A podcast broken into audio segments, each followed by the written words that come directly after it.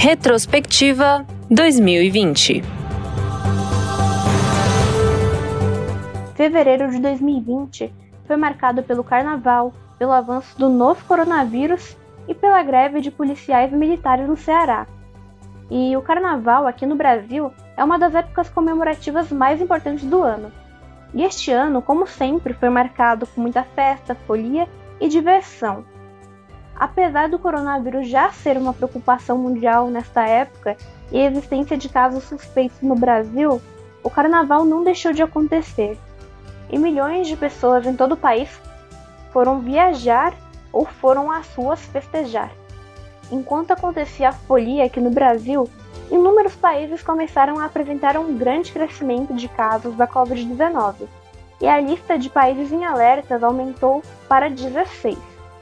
E logo após o fim do carnaval, no dia 26 de fevereiro, o Brasil confirmou o primeiro caso de Covid-19 no país, em São Paulo. E no segundo mês do ano, também tivemos a greve dos policiais militares do Ceará, uma ocasião que trouxe uma série de problemas para o Estado na época.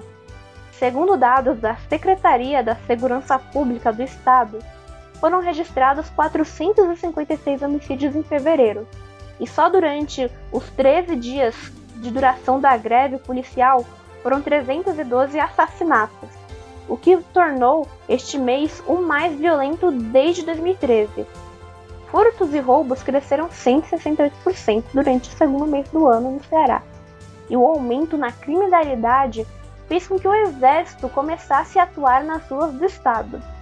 Só de observar essas notícias de fevereiro, a gente percebe que houve muitos acontecimentos marcantes para este mês.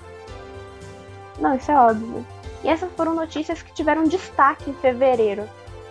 E fica por aqui a nossa retrospectiva de hoje. Amanda Caires para o Jornal da Metodista.